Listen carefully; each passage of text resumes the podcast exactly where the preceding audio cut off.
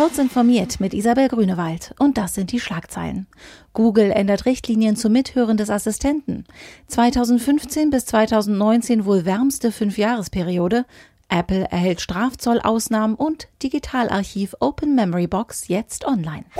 Nach den Vorwürfen, Google habe verschleiert, dass Sprachaufnahmen über seine Assistenten gespeichert und von Menschen ausgewertet wurden, ändert das Unternehmen die Richtlinien.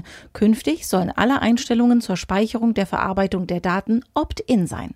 Nutzer müssen also beim Einrichten des Geräts die Voice and Audio Activity auswählen und aktivieren. Zudem arbeitet Google daran, dass der Weckruf Hey Google besser erkannt wird. Mit den Maßnahmen will Google erreichen, dass insgesamt weniger Daten gespeichert werden. Die vergangenen fünf Jahre dürften nach vorläufigen Berechnungen der Weltwetterorganisation WMO die heißeste Periode seit Beginn der Messungen vor rund 150 Jahren gewesen sein. Die durchschnittliche Temperatur weltweit habe in diesem Zeitraum um 1,1 Grad über jener der vorindustriellen Zeit gelegen. Um den Anstieg der Durchschnittstemperatur bis 2100 unter 2 Grad zu halten, müssten die Anstrengungen zur Reduzierung der Treibhausgase laut WMO verdreifacht werden. Das Zwei-Grad-Ziel halten Wissenschaftler für das Mindeste, um eine gefährliche Störung des Weltklimas abzuwenden.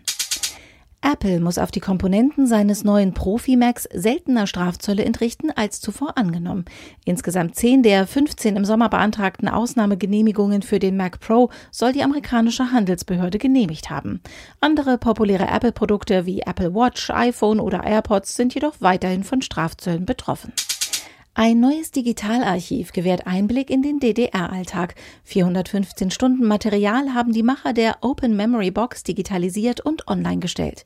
Die auf 8 mm gedrehten Schmalfilme stammen aus den Jahren 1947 bis 1990 von 150 Familien aus 102 Orten.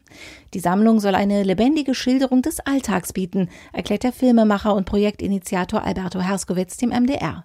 Verklären will das Projekt die SED-Diktatur aber nicht, sondern das DDR-Bild um den Alltag ergänzen. Diese und weitere aktuelle Nachrichten finden Sie ausführlich auf heise.de.